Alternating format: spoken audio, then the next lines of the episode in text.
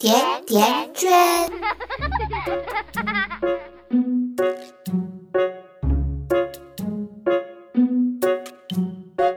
大家好呀，我是今天的主播静川，这里是甜甜圈伐木累。最近有位妈妈问了圈圈一个问题，她说：“我和他爸一直认为快乐成长很重要，这转眼呢，儿子马上就要上小学了。”学习成绩这个事儿吧，虽然很俗气，可谁也绕不开，所以就很担心嘛。我的儿子万一成了班上的差生，这该怎么办呢？不光这位妈妈，现在有很多的家长都面临这样的困惑。一方面认为给孩子一个快乐的童年很重要，但另一方面啊，又面临着孩子成绩差，被老师点名批评。当你身处一个满是积雪的教育环境里，家长和孩子都要承担巨大的心理压力，于是心里就反复的纠结。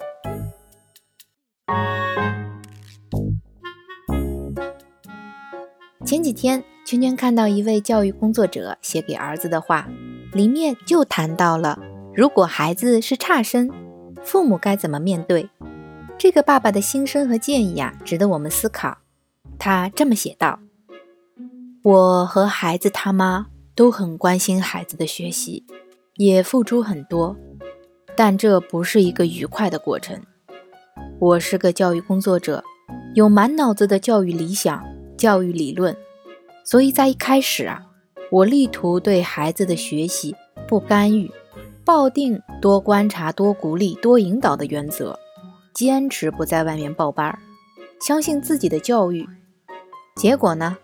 我看到孩子的磨磨蹭蹭，经常啊大脑像断了线一样，长时间的发愣，作业常常耗到十点、十一点。于是，终于放弃了原来的理念，开始陪学辅导。从那以后啊，家里就充满哭泣。我不能接受这样一个事实：做老师的都知道，不怕你笨，就怕你缺乏意志力。不怕你学不会，就怕你没有一个自我管理的好习惯。失败的情绪慢慢转化成了暴躁。黔驴技穷的我呢，也打孩子，有时候下手还很重。每当打完孩子，尤其下手比较狠的时候，看到孩子蜷缩在角落里哭，心情坏到了极点。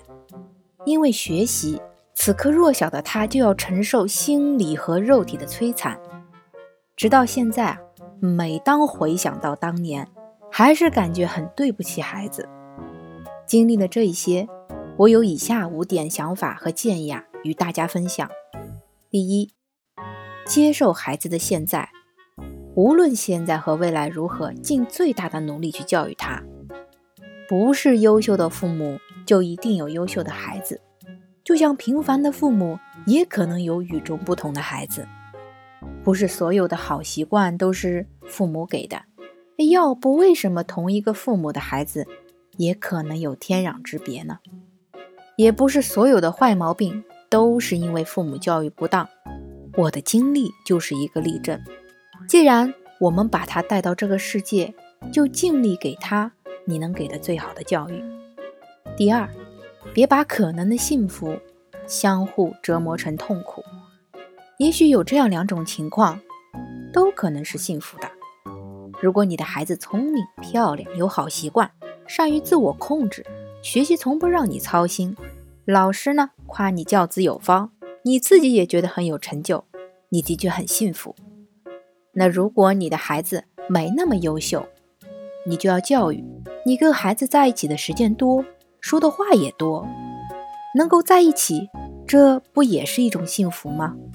千万别像我先前那样啊，让呵斥和哭泣成为家里的噪音，把可能的幸福变成彼此的折磨。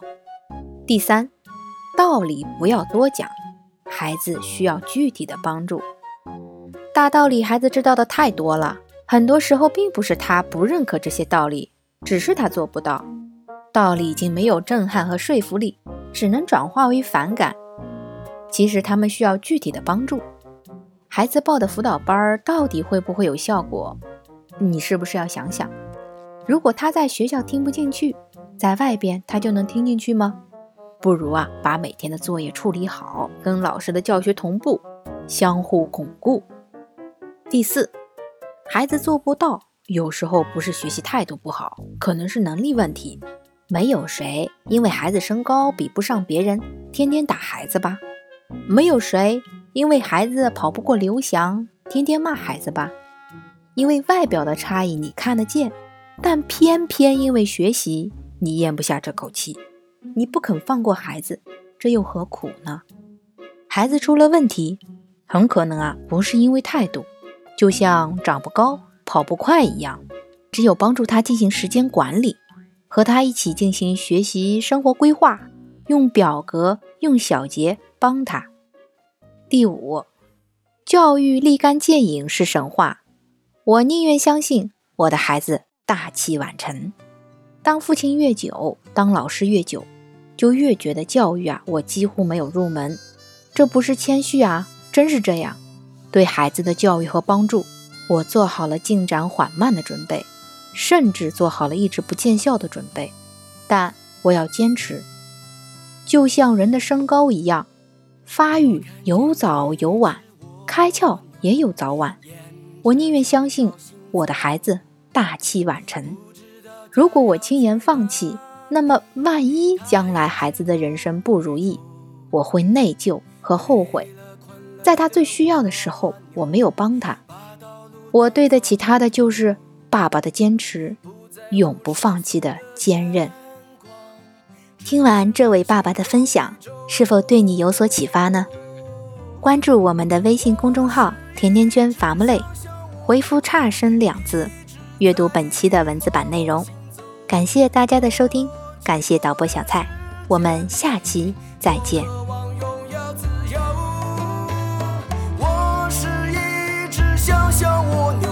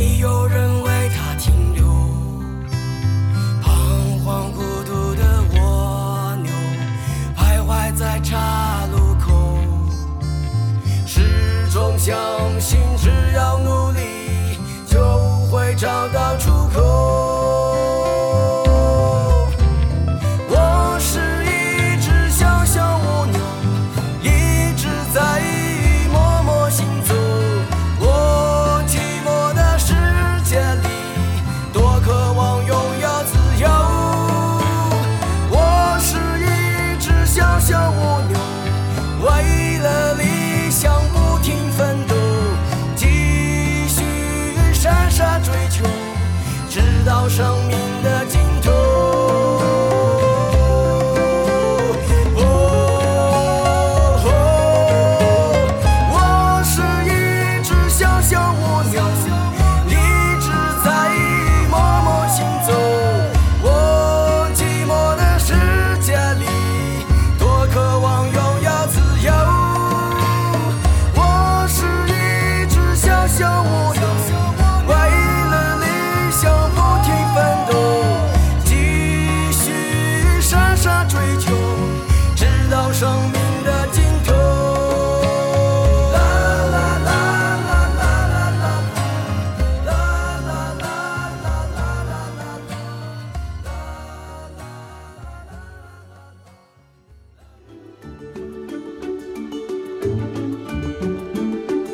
百度搜索“甜甜圈教育”，更多精彩内容等你发现。